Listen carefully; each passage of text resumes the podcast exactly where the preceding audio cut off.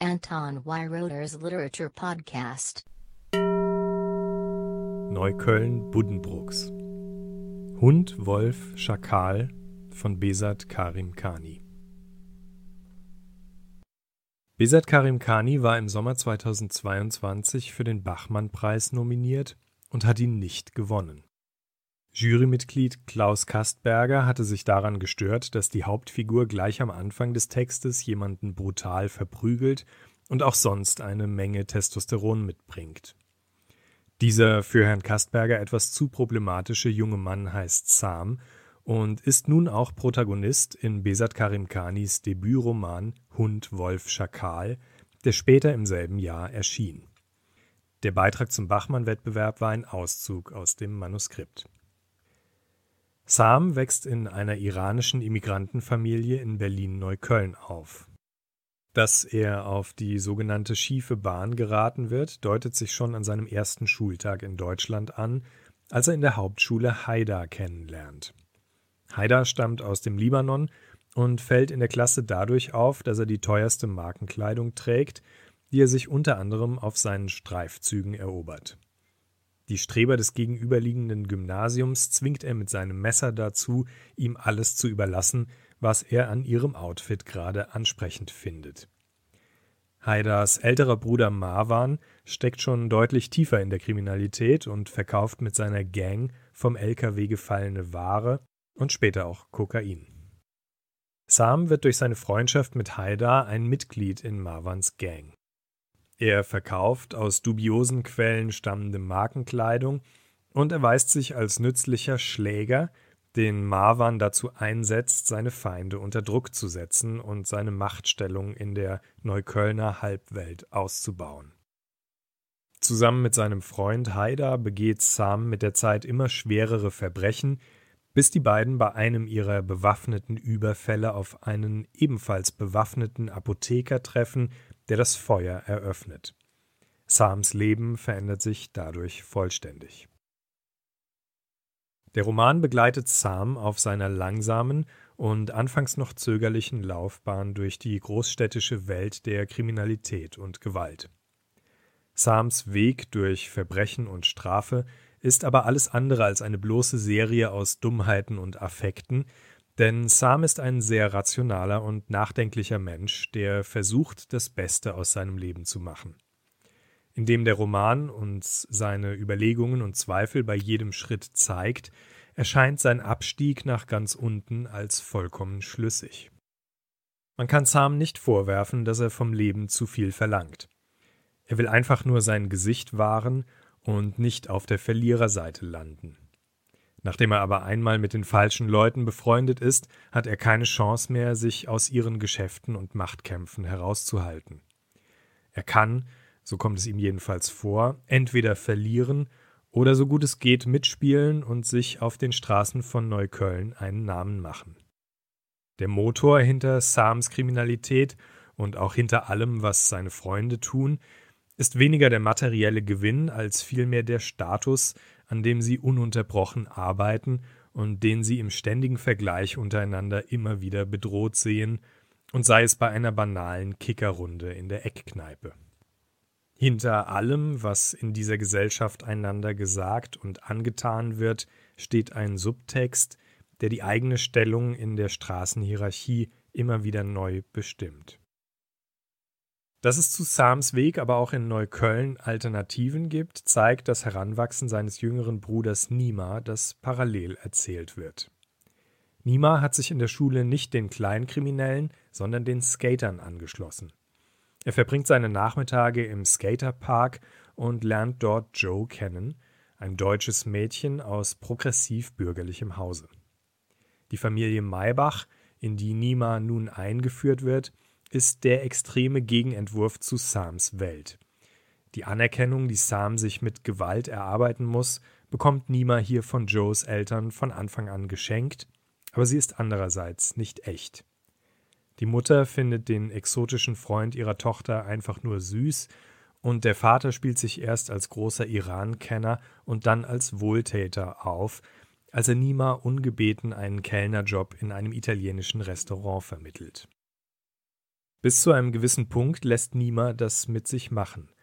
Nimas Anpassungsfähigkeit an die deutsche Mehrheitsgesellschaft verdankt er einer höheren Toleranz für die kleinen, gut gemeinten Entwürdigungen des Alltags. Besat Karimkani streicht diesen Unterschied zwischen den beiden Brüdern schon in einer frühen Szene des Buches heraus. Als Kinder tragen sie einer alten Nachbarin wiederholt die Einkaufstüten nach Hause. Beide helfen gerne, bis die alte Dame auf die dumme Idee kommt, ihnen dafür Geld zu geben. Nima nimmt das Geld an und wird dafür von Sam geohrfeigt. Für ihn ist die Hilfsbereitschaft damit vorbei, denn als ein käuflicher Lastenträger ist er nicht zu haben. Weißt du, was sie jetzt von uns denkt?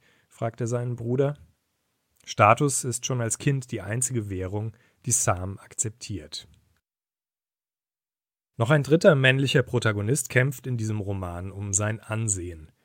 Sams und Nimas Vater Jamshid war im Iran eine Art kommunistischer Revolutionsheld. Im Krieg hat er ein Bein verloren und seine Frau wurde im Gefängnis gefoltert und getötet. Seine Flucht in das sichere Deutschland ist ein Abstieg in ein geregeltes Leben als Taxifahrer. Deutschland mit seinen Schrebergärten, seinen Behörden und seiner Konsumgesellschaft bleibt ihm fremd. Jamshid steht mit seiner Mentalität gewissermaßen zwischen Sam und Nima. Äußerlich lebt er ein angepasstes, resigniertes Leben, gegen das er innerlich weiter rebelliert. Weil er diese Rebellion eigentlich mit Sam teilt, der sie offen auslebt, ist es die eigentliche Tragödie dieser Geschichte, dass Jamshid und Sam miteinander nicht reden können. Aus der anfangs typischen Sprachlosigkeit zwischen Vater und Sohn wird, als Sam vor Jamshids Augen immer mehr in die Kriminalität abdriftet, ein kaltes Schweigen. Die beiden Männer können das, was sie miteinander verbinden könnte, einander nicht mitteilen, gerade weil sie beide in demselben Koordinatensystem von Würde und Entwürdigung leben.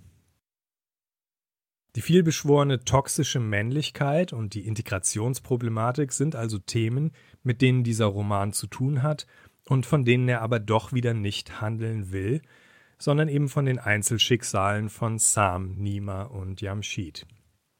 Besat Karim Khani sind starke Charaktere gelungen und deshalb sind sie nicht nur eine Projektionsfläche für die gesellschaftlichen Probleme, auf die man den Roman anderenfalls reduzieren könnte. Die Dynamik zwischen den drei Männern mag typische Aspekte enthalten, aber sie ist zum Glück keine soziologische Studie, sondern eine lebendige Geschichte von Individuen. Dass diese Figuren so realistisch sind, wird auch damit zu tun haben, dass der Autor in Sam und Nima je ein Stück von sich selbst beschrieben hat, wie er in Interviews zugab. Vor dem ganz in der Gesellschaft angekommenen Leben als Betreiber einer bekannten Berliner Bar also dem Leben eines erwachsen gewordenen Nima, lebte er als Jugendlicher auch das Leben von Sam. Neben all der Gewalt und Tragik ist Hund, Wolf, Schakal auch ein witziges Buch. Zum Beispiel, wenn Joes Vater Arthur beschließt, den Freund seiner Tochter besser kennenzulernen, indem er mit ihm zusammen ein Abendessen nach iranischem Rezept zubereitet. Arthur gehört zu dem Typ selbstbewusster Kultur- und Genussmensch, der seine Weltoffenheit dadurch ausdrückt, dass er seinen ausländischen Gästen ihre eigene Kultur erklärt. Vor den Augen des verwirrten Teenagers riecht er genussvoll an dem Safran, den er eigens für diese Inszenierung im Orientladen gekauft hat, und auch dort hatte er schon die Ladenbesitzer mit seinen weitreichenden Kenntnissen beglückt. Um andererseits die Tragik der Geschichte und besonders den Konflikt zwischen Jamshid und Sam verstehen zu können, ist es wichtig, dass die Erzählung nicht mit Sams erstem Schultag in Deutschland beginnt, sondern bereits im Iran. Nur dadurch, dass wir sie nicht erst in Deutschland kennenlernen, erfahren wir von der Fallhöhe der beiden scheiternden Protagonisten, was ihre Würde angeht. Jamshid lässt sich für seine Flucht aus dem Iran einen falschen Reisepass erstellen und der Polizei gelingt es, das gefälschte Dokument abzufangen. Er wird in die Polizeibehörde zitiert und dort mit der von ihm in Auftrag gegebenen Fälschung konfrontiert. Natürlich leugnet er, mit dem Dokument etwas zu tun zu haben. Aber weil der Beamte ihm im Krieg begegnet war und ihn seitdem persönlich bewundert, händigt er Jamschid die Fälschung einfach aus und ermöglicht so seine Ausreise. Der Roman zeigt in dieser Episode am Beginn der Geschichte das genaue Gegenteil von dem, was Jamschid später auf deutschen Ämtern erleben wird. Dort wird man zwar so tun, als sei man an seiner Person interessiert, aber man wird ihn nur wie eine Nummer behandeln. Im Iran hingegen spielte die persönliche Würde noch eine so große Rolle, dass selbst die von seinen politischen Feinden geführte Behörde ihm ein gefälschtes Dokument in die Hand drückt, um ihn zu retten, statt ihn dafür zu verhaften. Jamschid und Sam zerbrechen auf ihre je eigene Weise an dem Verlust dieser Würde. Vor diesem Hintergrund wird auch klar, warum nur Nima gerettet werden kann. Er war im Iran noch zu jung und kann von einem früheren Status quo noch nichts wissen. Es ist sein Mangel und gleichzeitig seine Rettung, dass ihm dieser Hintergrund fehlt und die Geschichte für ihn tatsächlich erst in Deutschland bei Null beginnt. Durch diesen Kunstgriff erzählt der Roman eigentlich die Geschichte von drei Einwanderergenerationen – Nima und Sam sind zwar Brüder, aber ihr Verhältnis zur Vergangenheit ist so unterschiedlich und führt zu so verschiedenen Lebenswegen, als ob Nima nicht wie Sam einer zweiten, sondern erst einer dritten Generation nach der Flucht angehörte. Der Vergleich ist vielleicht etwas weit hergeholt, aber für mich hat dieser Roman deshalb Gemeinsamkeiten mit Thomas Manns Buddenbrooks. Das, was der Lübecker Kaufmannsfamilie dort über drei Generationen Stück für Stück verloren geht, ist immerhin auch nicht nur das Geld, sondern vor allem die Würde. Jede Generation kämpft auf ihre eigene Weise gegen den unaufhaltsamen Verlust an, bis die letzte schließlich aufgibt und damit die Werteskala in Frage stellt, in der dieser Abstieg stattgefunden hat. Ein anderer Vergleich der sich schon eher aufdrängt, betrifft Feridun Saimoglu, dessen Buch Kanak Sprak ich in diesem Podcast auch besprochen habe. Ähnlich wie Saimoglu lässt Besat Karimkani in seinem Buch eine Sprache in den Vordergrund treten, die sich eine zweite Einwanderergeneration in einem Milieu abseits des deutschen Mainstreams erfunden hat. Allerdings konnte er diese Sprache nicht im Original wörtlich übernehmen, sondern musste daraus eine hybride, romantaugliche Variante konstruieren. Das hat der Autor in einem Interview jedenfalls gesagt, und mir wäre es nicht aufgefallen. Für mich klang alles sehr echt. Wie man auf den Straßen von Neukölln aber wirklich redet, wäre anscheinend selbst in einem solchen authentischen Roman nicht druckreif.